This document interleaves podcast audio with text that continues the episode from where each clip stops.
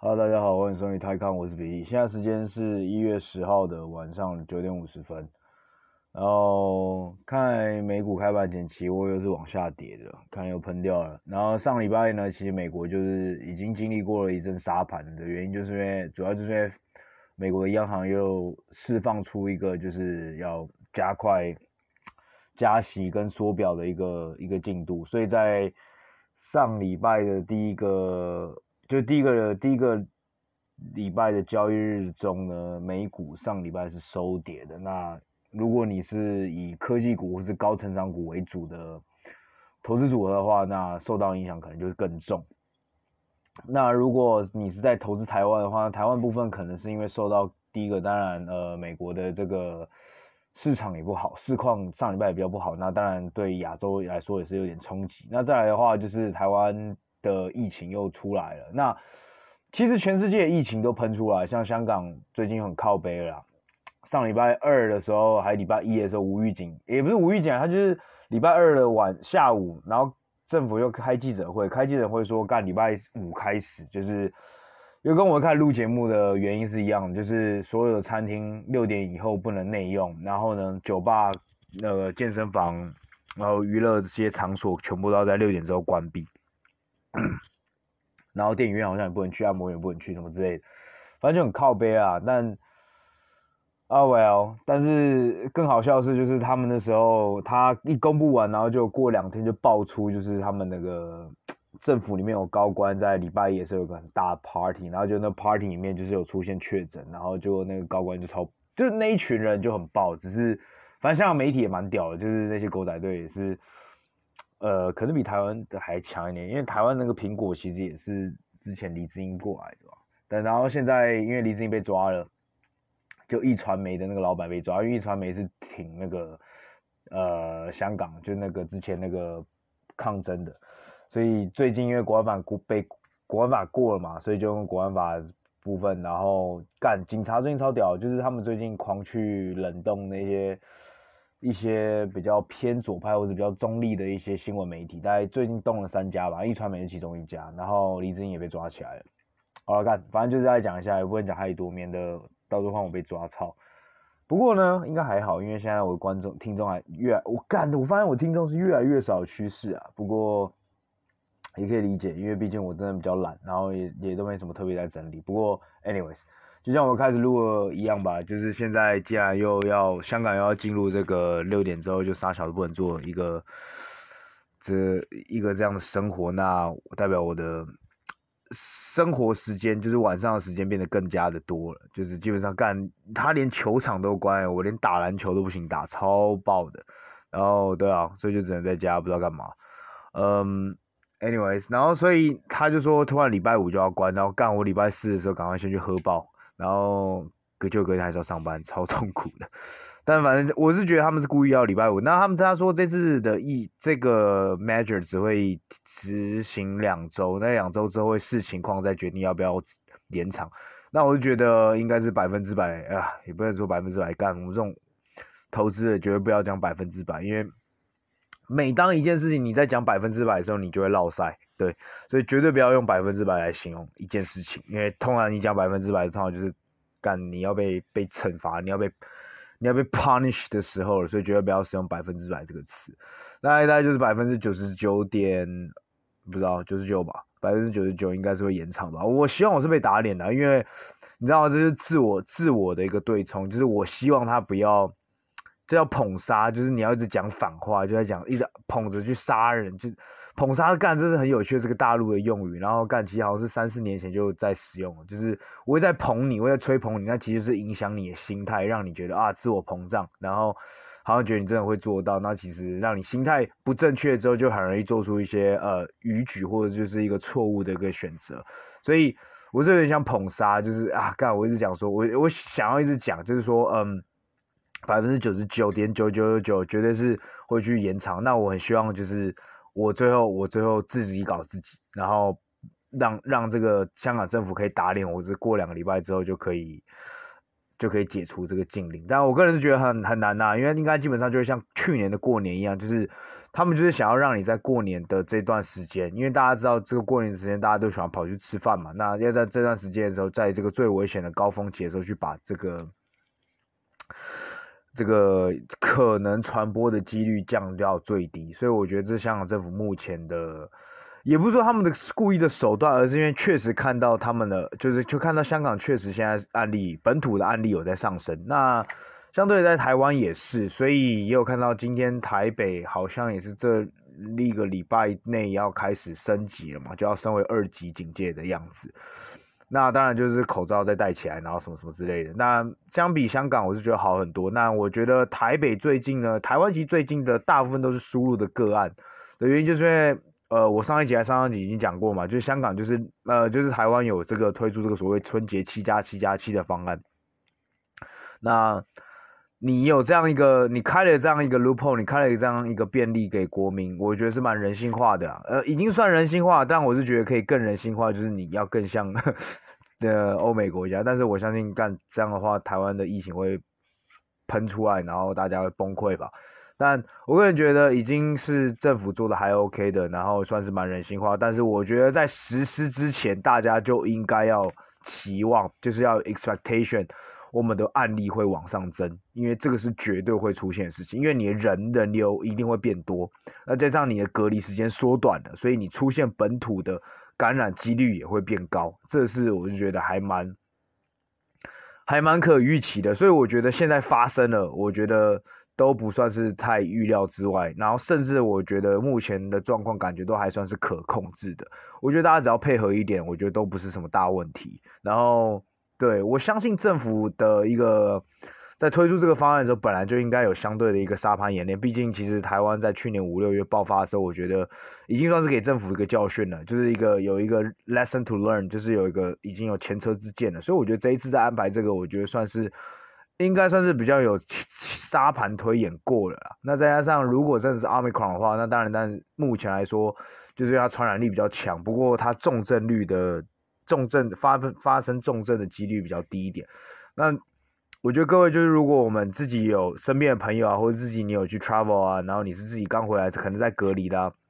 因为其实我本来也有想过要利用这个七加七加七，但是之后想想，干回来台回来香港这边隔离太贵了，然后再加上回台湾的时间。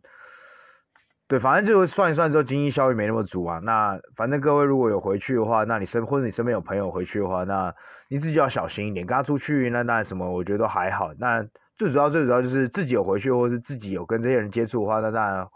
自己就要多注意。因为回家的话，当然就是主要怕你跟你家的爷爷奶奶啦、爸爸妈妈这种年纪比较大的，因为接触，因为他们真的中到的话，那他们。呃，比较容易飘起，对，因为就比较容易重症嘛，所以我觉得主要注注意的是这个啦。那除此之外的话，我是觉得还好。然后，对啊，那大概就是这样子。那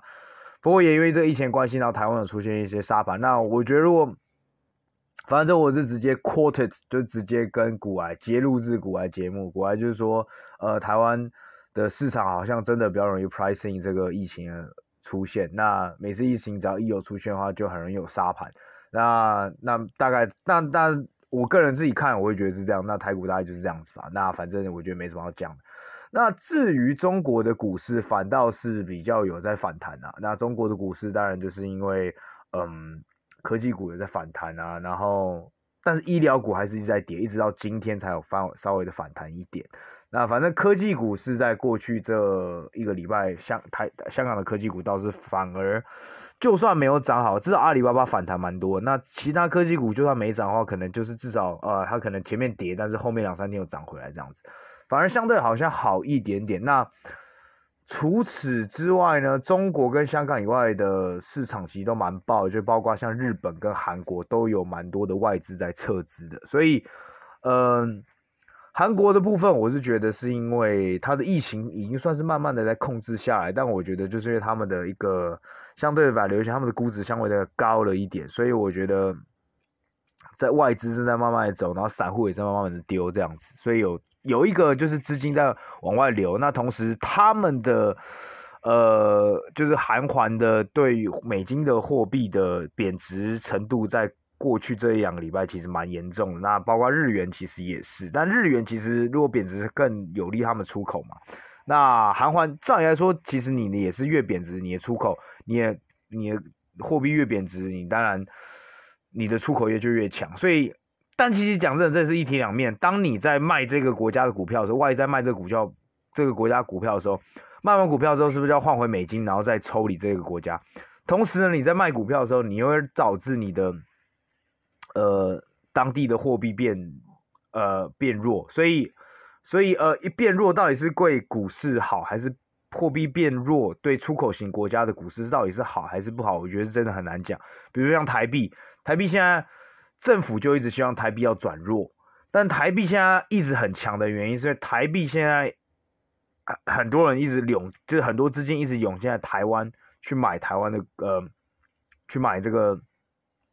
台湾的股票。那同时呢，呃，也是因为台湾的企业已经赚很多钱。那他们最近可能，比如说你像你们有听到什么长荣有发什么四十年的呃四十个月的 bonus，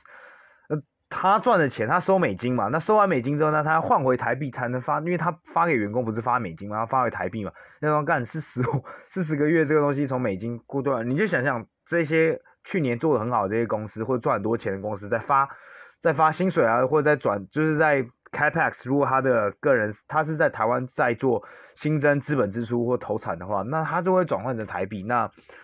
再投资这个状况下呢，那台币也就变强。所以到底是希望台币变强，还是台币变弱，会对这个股市好有影响？其实我觉得真的是很难。我觉得都是一个解释。我觉得基本上来说呢。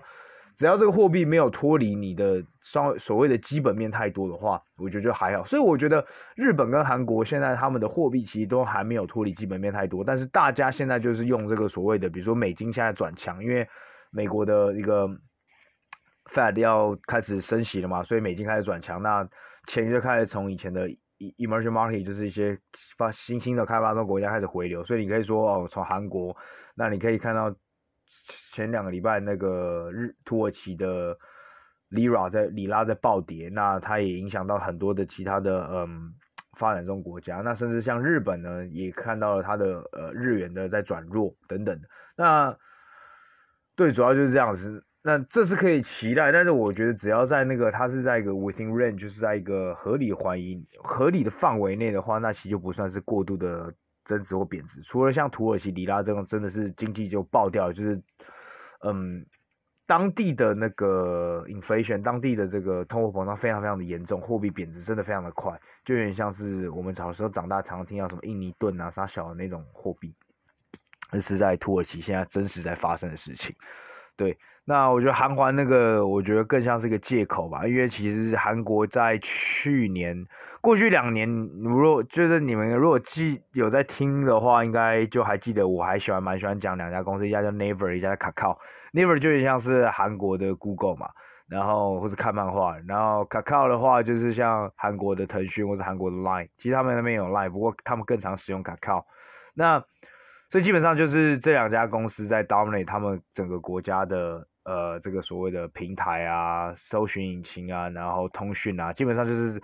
他们国家阿里巴巴跟腾讯。那我之前本来有嘴说台湾一直没有这样的东西。那其实，在韩国呢，在去年的时候，因为卡靠 Naver，然后加上卡靠去年有把它很多子下面的一些小公司分出来，也不是小公司，其实公司蛮大的。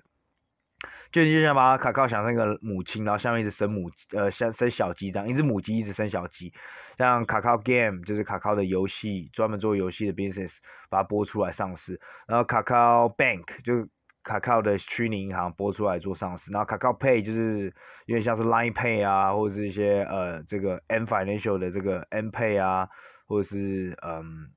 呃这个 WeChat Pay 这样子的东西。所以就是。再透过这个通讯软体上面，通讯软体可以去付款的这个资，这个这个东西，它也把它播出来上市。那光靠这样子，它基本上就让整个团体去年他妈的，去年整个 group 去年这是股票，整个集团的股票都涨得非常非常的嗨。然后它的 valuation 它的估值当然都来到一个比较高的位置。那其实其实从去年的下半年开始就有点呃受卖压开始影响。那今年。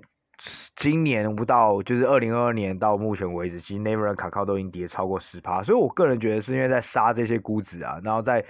也算是提款吧，就有些在年底做账，算是像年初，反正就是有在做一个做账或者是提款或者是 profit 就获利了结的一个，然后杀估值的一个动作，所以我觉得大概是这样子。那我有有好有坏，台湾就是一直没有 Internet Tech，所以我觉得台湾的。科技股真的是所谓的科技股，基本上都是电子零件股。那这个所谓 hardware，其实目前来说的话，估值都还算是偏向比较合理的范围。那你可以看到，在不论是中国，那中国别人讲，因为中国还有政策的关系。那韩国，然后到美国，全世界的这种所谓的软体啊、SaaS 啦、e-commerce 啊、电商这种东西，都在杀估值，杀得非常严重，都是从疫情在最爆发之后的最高端干，可能比如说。二十倍、五十倍、一百倍的 PS，就是，呃，你的市在呃那个你的市值除以你的你你的那个什么，你的营收，就是甚至不是算算是你的 net profit，不是算你的净利哦。以前我们就是可能本益比嘛，就是用你的市值去除以你的净利，那现在已经像是用你的市值去除以你的营收，还没有扣掉你这所有的 cost，有些都当时来到一百，那现在全部都杀回了，大概十五啊，十二。三四五都有，反正反正很多，就是可能都已经杀了四五十趴、五六十趴这样子，所以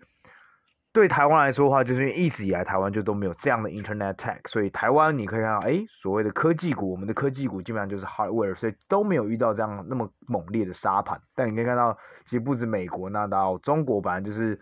呃，也因为政策影响，然后到韩国，然后其他国家其实都遇到的所谓 Internet Tech 的一个。Valuation correction 或是一个呃，反正就是一个 contracts，对，没错。呃，好，那大概就是这样子吧。那这礼拜就发生了这么多事情，好吧？那其实我觉得刚开始，我觉得还没什么特别可以讲。我今天来分享一下我自己最近发生一些有趣的事情好了。那各位如果有听比较前几集，大概两三个月前吧。三四个月前，就我讲到，我有分享到我的公司，我们公司就是那时候有招一个新人嘛，就跟内地女生这样子。然后，anyways，那我记得我有一集是有在嘴，就是她的做事态度，还是反正就做事笨笨的。然后，呃，也不是笨笨啊，就是讲好像是讲说比较慢，那可能是工作经验还比较少，就是他可能之前实习的时候啊都在内地，然后跟香港的工作环境比较不一样。然后再就是。呃，我个人觉得他之前实习的东西可能不是不是不是比较投资的方面，然后，嗯，做事的方式可能比较比较随和，或是比较我也不知道怎么讲，反正反正有有一集好像我记得有一集我讲到这个这个人呐、啊，然后也靠背了一下。那接下来跟各位 update 一下这位呃小姐姐，这小姐姐在过完年的时候，这应该可以讲吧。反正也没那么多人听了，干，然后也也没应该哦干不对，听的人应该都知道我在什么公司，所以应各位要赶快推推推广一下这个这个 podcast，让更多就是不知道我在什么公司的人知道，好不好？这样就可以讲更多就是公司的公司内部的事情，然后或许我觉得对一些，因为接下来讲的事情 maybe 会对一些台湾的朋友，我觉得算是比较也不算是有帮助，就是可以开开眼界这样子。那。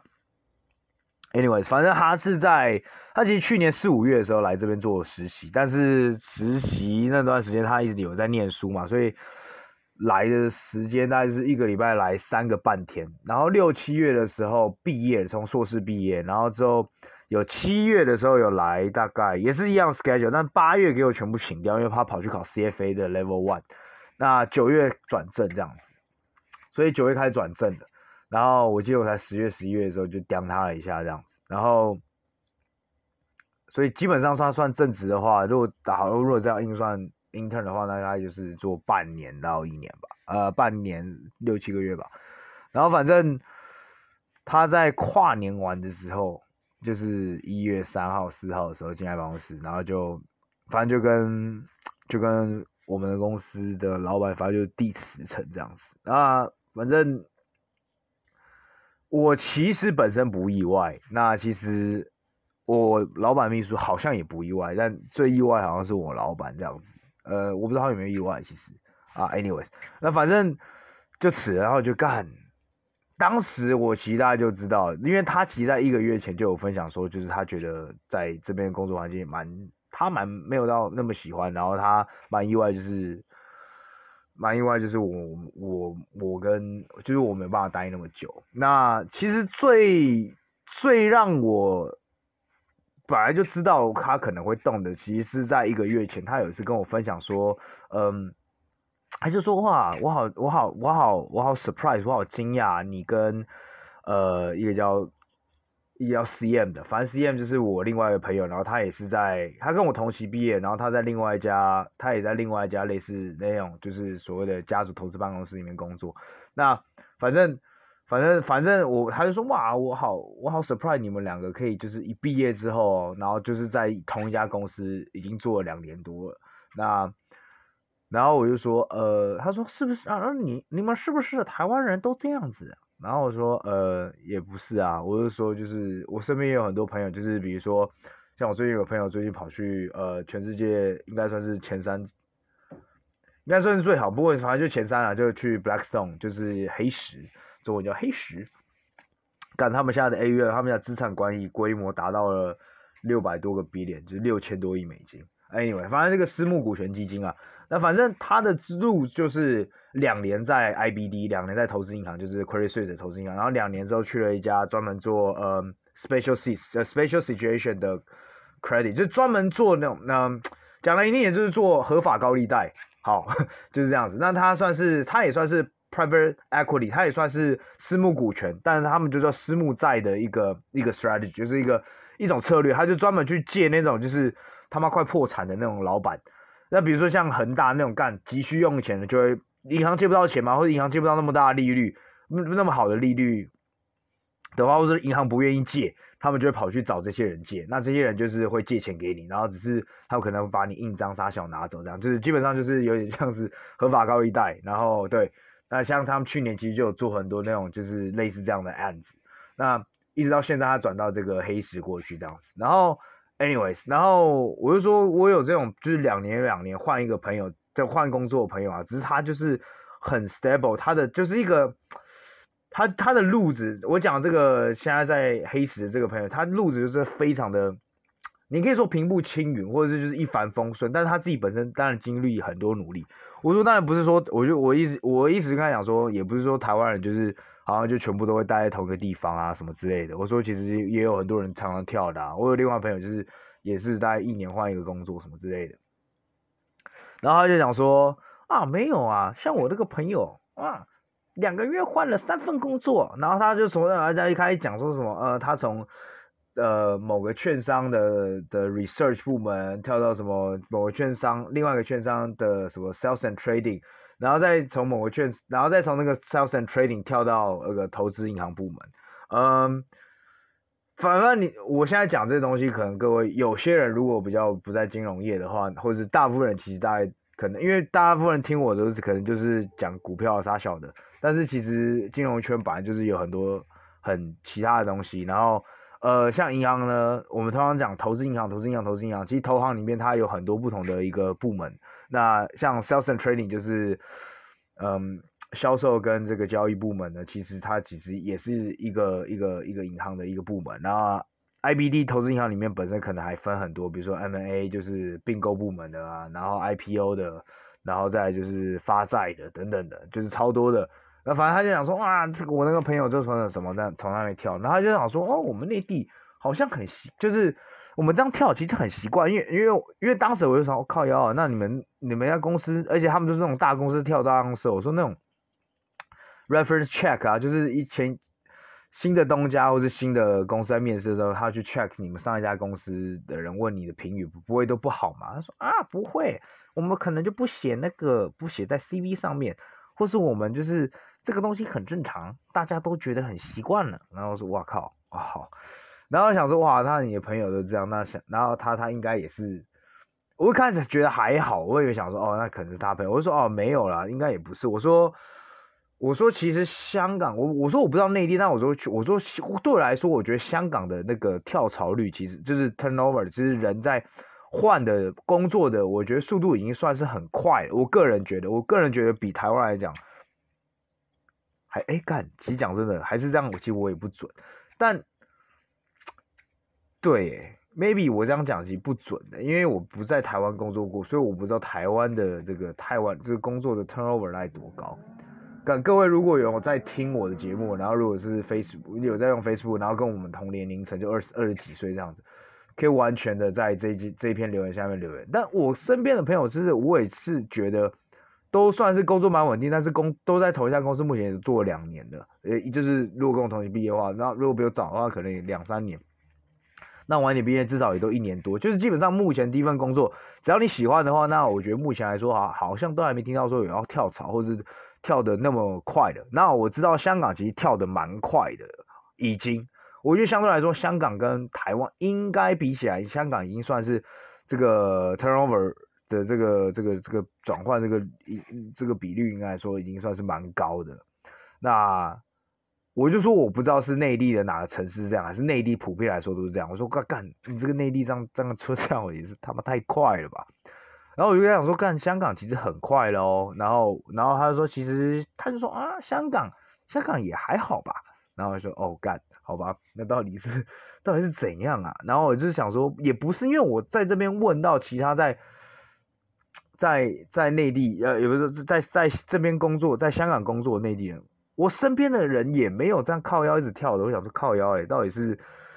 难道是他才好像小我两岁而已吧？我说，到底是？嗯，这是文化隔阂吗？还是年龄出现了隔阂？这我就真的不知道。因为反正就是今天讲一个比较特别，跟各位分享。那我身边的内地，我刚才讲就是我身边的那些内地朋友都在原都在香港原工作，目前的可能也都做一两年，或是都没有像我刚才讲到他这个例子，说可能两三个月就会跳两三个工作这样。Maybe 有个原因是因为我身边认识的内地的朋友呢，其实都是跟我一样是在香港念书的。那 Maybe 可能更接受，或者是就是更习惯、更融入这个香港的这个工作环境。就大概知道哦，那可能一份工作大概就是做大概多久，或者大概如果你真的想转的话，如果不喜欢这份工作，大概会有一个大概一个坎，大概会有一个概念，说知道大概做到哪里这样子才会去换。就算已经相比来说也会比较快，但是可能都至少是半年一年。那刚刚我说的这所谓的曾经有我的同事呢，他可能是因为他大学是在内地念的，那是他来这边念一年的研究生，那会不会是呃来这边念研究生的这个概念呢会不一样，还是是内地的大学的教育是不一样？我觉得这还蛮值得探讨，我还没有跟他讨论过，之后呢他就 辞掉了，所以。我不知道是哪一种哎、其实因为，但是我听到的是，他其实身边蛮多在内地工作的朋友，他就是跳的比较快一点，so 我就比较不知道。不过他也跟我分享很多这种无良企业，就是他把你进去，他可能看你刚毕业，然后就是说好，那就是比如说是 management training 啊，就是那种就是管培生、什么管理培训生啊的那种 training 一个那种。一年半的合约，然后告诉你，可能这个合约到的时候，你只要你的积分够高，就会转正。就干这种进去，就是他妈把你骗进去，然后就是当一年半的那种廉价劳工，然后狂搞你那一种。然后等到合约到了，他也不会让你转正。也有这种无良的企业，所以 maybe 也是因为这样导致他们的这个东西会去比较比较变得比较快一点。那我就我突然想到，哦干，其实如果反映到台湾的话，那台湾也有很多无良企业，只是台湾的年轻人好像就真的比较。我不知道年轻人呢、那至少十年前吧，为什么那么多人在讲说啊外资比较好，台企比较差的原因，就是台湾台湾的员工呢，好像就也比较不会去抗争、去斗、去去去，不是说斗，就是去那争取自己该有的权利。那就是啊，老板说什么，就好像这个老板就是都是上对下的关系，然后那比较不是一个平等的关系。那其实劳工跟雇主其实是一个平等的关系。只是，但 even 我自己都做不到，其实，因为所以，所以我觉得在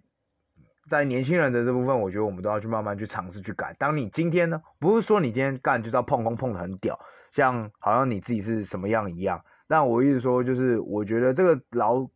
劳工雇主关系，其实在随着这个时代的进步呢，其实我觉得一直有在去缩短。那我觉得，那我觉得内地可能又是另外一个方向，就是可能。他们更加觉得自己是一回事，或者是发现太多的无良企业，所以他们必须用更狠的方式去做一些很有趣的事情。